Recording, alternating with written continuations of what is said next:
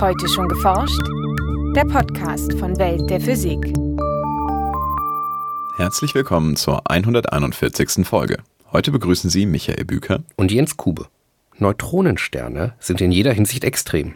Sie bestehen nicht aus normaler Materie, also Atomen, wie wir sie kennen. Ihre Entstehung am Ende der Entwicklung massereicher Sterne geschieht in gigantischen Sternexplosionen. Und im Entstehungsmoment oder kurz nach der Entstehung ist der Neutronenstern so heiß und strahlt Röntgenstrahlung ab, dass also niemand sich annähern könnte an dieses Objekt. Also es ist ein unheimlich heiß strahlendes, äh, extrem kompaktifiziertes äh, Riesenatomkernobjekt. So Hans-Thomas Janka vom Max-Planck-Institut für Astrophysik in Garching. In unserem Schwerpunkt geht es heute also um Neutronensterne, genauer gesagt darum, wie man ihre Entstehung in dreidimensionalen Computermodellen simuliert und so zu verstehen versucht. Wir haben Meldungen über das Magnetfeld im Zentrum unserer Milchstraße, über ein Taschenkraftwerk für Sportler und eine schaltbare Glasscheibe. Zum Abschluss Veranstaltungshinweise für Bad Münstereifel und Wuppertal. Doch nun zuerst zu den Neutronensternen. Ein Beitrag von Franziska Konitzer. Sternexplosionen gehören zu den spektakulärsten Ereignissen, die das Universum zu bieten hat.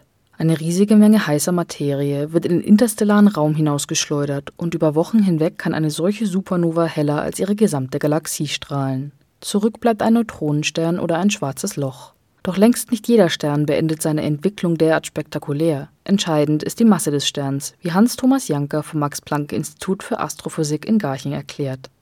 Wir denken, dass bis ca. 8 bis 10 Sonnenmassen sich weiße Zwerge bilden. Über dieser Grenze, über 8 bis 10 Sonnenmassen, kollabieren die Sterne äh, zunächst zu Neutronensternen und wenn die Sterne dann noch massereicher sind, dann wird die Wahrscheinlichkeit, dass sich schwarze Löcher bilden, immer höher. Ein kleiner Stern wie unsere Sonne wird nicht als Supernova erstrahlen. Hat sie ihren Brennstoffvorrat verbraucht, belässt sie die äußeren Hüllen ins All und ihr Kern bleibt als weißer Zwerg zurück, der im Lauf von Jahrmilliarden abkühlt.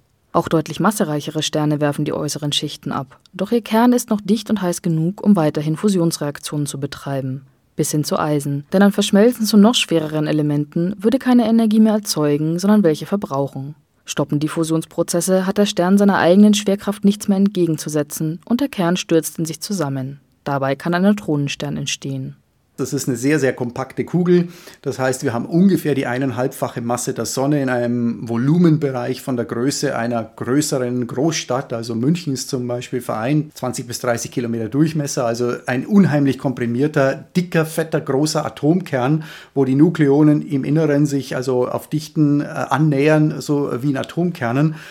Und äh, diese Oberfläche des Neutronen, die Oberfläche des Neutronensterns ist vermutlich extrem glatt, einfach weil die Gravitation so stark ist, dass dort jeder äh, Versuch, einen Berg zu bilden, sofort durch die Gravitation verhindert wird. Also wahrscheinlich gibt es nur Submillimeterstrukturen auf der Oberfläche überhaupt durch die gewaltigen Gravitationskräfte. Ein Neutronenstern besteht also nicht wie ein gewöhnlicher Stern aus Atomen, sondern nur aus Neutronen. Diese Teilchen kommen sonst nur als Bestandteile eines Atomkerns vor. Ungebunden sind Neutronen nämlich instabil und zerfallen nach kurzer Zeit. Nachdem die elektrisch neutralen Teilchen im Jahr 1932 entdeckt wurden, stellten die Forscher Walter Bade und Fritz Zwicky zwei Jahre später die Hypothese auf, dass es Neutronensterne geben müsse und vermuteten bereits damals, dass sie in Supernovae entstehen. Bis zur Entdeckung des ersten Neutronensterns dauerte es allerdings noch weitere 30 Jahre. Mitte der 1960er Jahre entdeckten Astronomen das exotische Objekt erstmals in der Mitte des Krebsnebels im Sternbild Stier. Seitdem haben sie viele weitere Neutronensterne beobachtet. Meist strahlen diese im Röntgenbereich des elektromagnetischen Spektrums besonders stark. Alternativ können Forscher die Neutronensterne im Radiospektrum aufspüren, da die Sterne meist extrem schnell rotieren und dabei periodische Radiopulse in Richtung Erde senden. Bislang wurden in unserem Milchstraßensystem und der näheren Umgebung rund 2000 Neutronensterne nachgewiesen. Allerdings wollen Forscher wissen, wie genau Neutronensterne entstehen, kommen sie mit Beobachtungen kaum weiter. Zum einen verhindert das die extrem kurze Zeitskala. Der Kollaps des stellaren Chors zum Neutronenstern erfolgt in Bruchteil einer Sekunde. Nachdem der Stern Jahrmillionen stabil war, kollabiert der Chor in weniger als einer Sekunde. Und die Bildung des Neutronensterns erfolgt dann über den Zeitraum einer weiteren Sekunde. Also das ist ungefähr die Zeit, äh, die die Geburt des Neutronensterns erfordert. Danach ist der Neutronenstern ein Objekt, das, der, das im Zentrum der Explosion, der Supernova-Explosion übrig bleibt. Der kühlt zunächst mal über eine weitere Minute in, mit intensiver Neutrinoabstrahlung, um dann langsam weiter, weiter, weiter auszukühlen und über Jahrmilliarden abzukühlen. Selbst wenn man perfekt voraussagen könnte, wann genau der Neutronenstern entsteht, was man nicht kann, Er ist von einer dichten Hülle aus heißer Materie verdeckt, was eine direkte Beobachtung der Entstehung unmöglich macht. Daher verwenden Forscher Computermodelle, um die Entstehung von Neutronensternen nachzuvollziehen. Eine entscheidende Rolle dabei spielen Neutrinos. Diese extrem leichten und elektrisch neutralen Elementarteilchen entstehen beim Kollaps zum Neutronenstern. Also wir müssen die Supernova-Explosion erklären. Ähm, und die Idee dazu ist, die wir in unseren Simulationen bearbeiten, versuchen zu bestätigen, äh, dass die Explosion der Supernova äh, durch Neutrinos ausgelöst wird, die bei der Neutronensternentstehung durch die gigantischen Temperaturen erfolgt. Der Neutronenstern, der sich bildet durch den Kollaps des Eisenkerns, der erreicht Temperaturen von einigen äh, 10 bis 100 Milliarden Kelvin und strahlt eben etliche 100 Milliarden Kelvin und der strahlt eben äh, in dieser Phase enorme Energien in Neutrinos ab. Und diese Neutrinos auf dem Weg aus dem Neutronenstern dann durch den Stern hindurch, der letztendlich als Supernova explodieren wird, die Neutrinos lassen da einen gewissen Teil ihrer Energie auf dem Weg nach außen und könnten auf diesem Weg eben diese Supernova zünden. Aufgrund des extrem hohen Rechenaufwands wurden solche Simulationen bislang vor allem in lediglich zwei Raumdimensionen durchgeführt. Ein Team um Thomas Janka hat vor kurzem die ersten dreidimensionalen Simulationen der Neutronensternentstehung berechnet.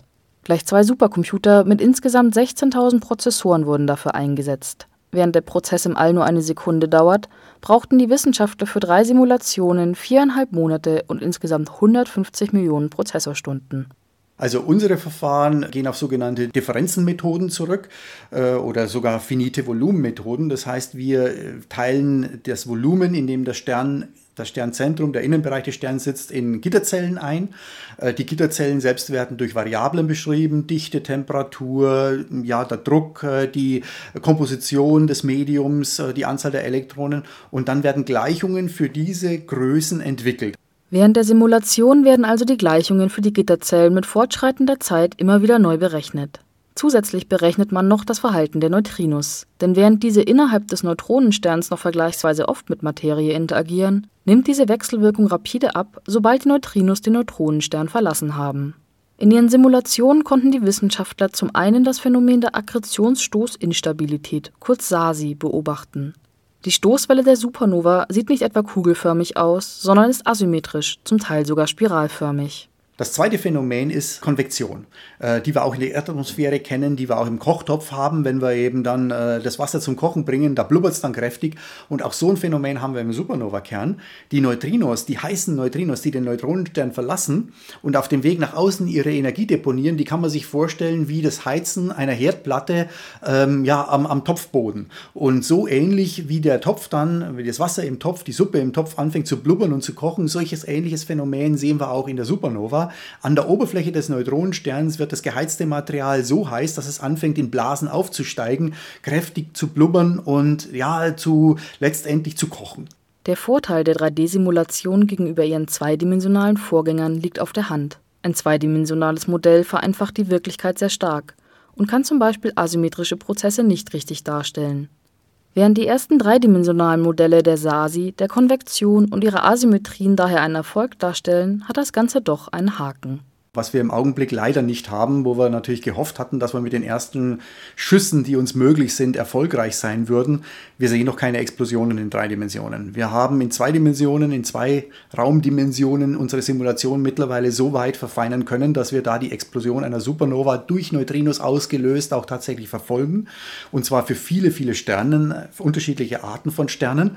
Allerdings denke ich, dass unser Problem im Augenblick tatsächlich die Auflösung ist. Um die relativ geringe Auflösung von zwei Winkelgrad zu erhöhen, wollen die Forscher daher als nächstes noch mehr Prozessorkerne einsetzen, um so auch bald die dreidimensionale virtuelle Supernova auszulösen. Nachrichten die Beobachtung eines Pulsars in unmittelbarer Nähe zum Schwarzen Loch im Zentrum der Milchstraße erlaubt neue Erkenntnisse über diese Region. Bei dem beobachteten Pulsar handelt es sich um einen rotierenden Neutronenstern mit besonders starkem Magnetfeld, auch Magnetar genannt. Von seiner Entdeckung berichten Forscher im Fachblatt Nature. Seine Entfernung zum Schwarzen Loch im galaktischen Zentrum beträgt nur ein halbes Lichtjahr, bei unserer Sonne hingegen mehr als 25.000 Lichtjahre.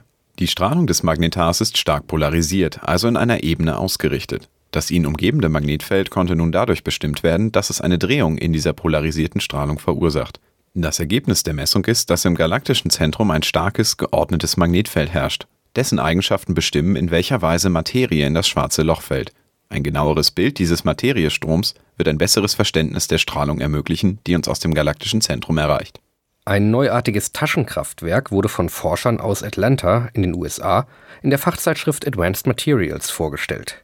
Sie nutzten dabei den Effekt der elektrostatischen Aufladung durch Reibung, der gelegentlich bei ungünstigen Kombinationen von Teppichböden und Schuhen zu elektrischen Schlägen beim Berühren von Türklinken führen kann.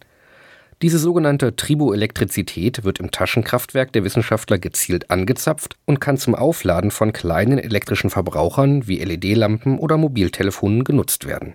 Im Prototyp befindet sich eine mit besonders optimierten Kunststoffen beschichtete Kugel im Inneren einer größeren, ebenfalls beschichteten Kugel.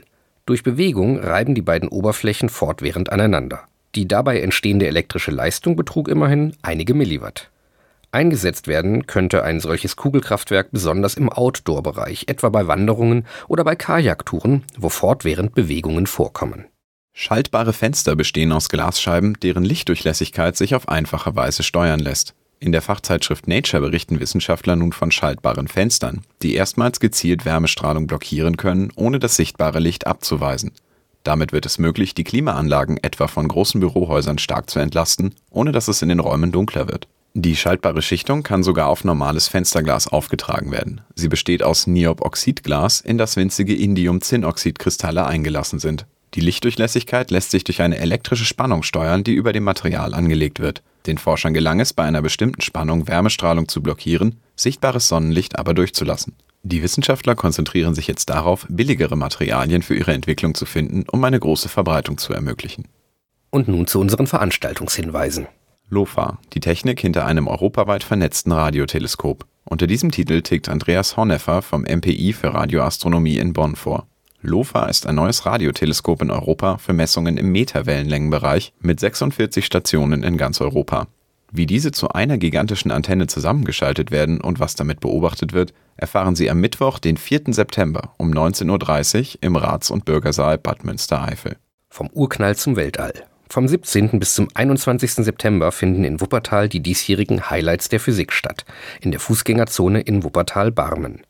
In einer Zeltausstellung erläutern Wissenschaftlerinnen und Wissenschaftler ihre Forschungsarbeiten, besonders aus den Gebieten der Teilchen- und Astroteilchenphysik und der Erforschung der Materie mit Teilchen und Licht als Sonden. Am Dienstag, den 17.09., wird die Veranstaltung mit der Highlights Show in der Stadthalle Wuppertal mit Moderator Ranga Yogeshwar eröffnet. Einlasskarten für die Show gibt es in begrenzter Menge kostenlos über die üblichen Vorverkaufsstellen in Wuppertal. Teil der Veranstaltung ist der Schülerwettbewerb Exciting Physics, der von Mittwoch bis Freitag stattfindet. Anmeldeschluss für die Teilnahme daran ist der 31. August. Infos unter exciting-physics.de. Alle weiteren Informationen zu den Highlights der Physik mit dem kompletten Programm aus Ausstellung, Vorträgen, Kinderlaboren und Science Slam finden Sie unter www.physik-highlights.de. Das war's für heute. Bleiben Sie wissenschaftlich und laden Sie uns auch nächstes Mal wieder herunter. Welt der Physik wird Ihnen präsentiert vom Bundesministerium für Bildung und Forschung und der Deutschen Physikalischen Gesellschaft.